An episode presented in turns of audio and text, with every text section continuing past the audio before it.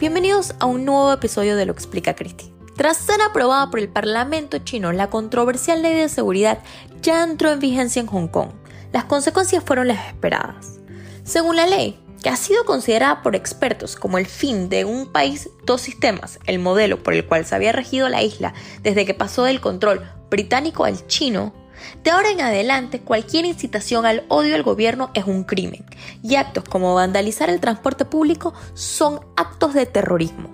Se castigará cualquier acto de sedición que sea considerado así por el gobierno central.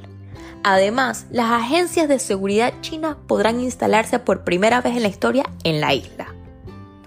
A pesar de esto, los hongkoneses se dieron la cita en la calle para protestar.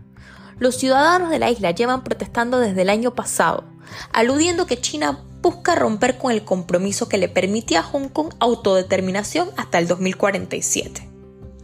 Es importante recordar que los hongkoneses disfrutan de una serie de garantías y libertades ciudadanas que no son permitidas para China continental, como lo son el derecho a expresión, la libertad de protestas y consideraciones a los derechos humanos, entre otras cosas.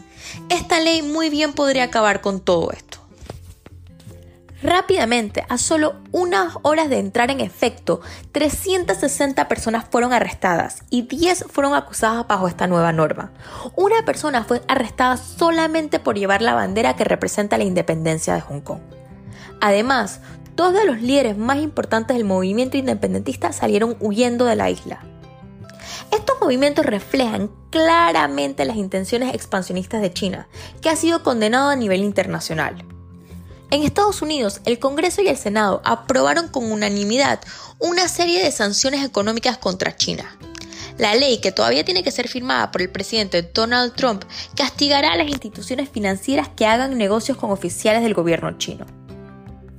Esta ley es una brutal represión contra los ciudadanos de Hong Kong, diseñada para destruir las libertades que se les había prometido, explicó Nancy Pelosi, la jefa del Congreso americano. Por su parte, el Reino Unido anunció que les proporcionará permiso de residencia a casi 3 millones de hongkoneses, es decir, alrededor de la mitad de la isla. Esta ley es una violación del Tratado Sino-Británico de 1985, por el cual el Reino Unido le otorgaba Hong Kong de vuelta a China, dijo el primer ministro Boris Johnson. Estos dichos y este ofrecimiento enfureció al gigante asiático, quienes rápidamente amenazaron a UK con medidas de retorsión. Y es que según el gobierno chino, esta ley era necesaria para poder controlar las protestas que paralizaron Hong Kong por gran parte del 2019.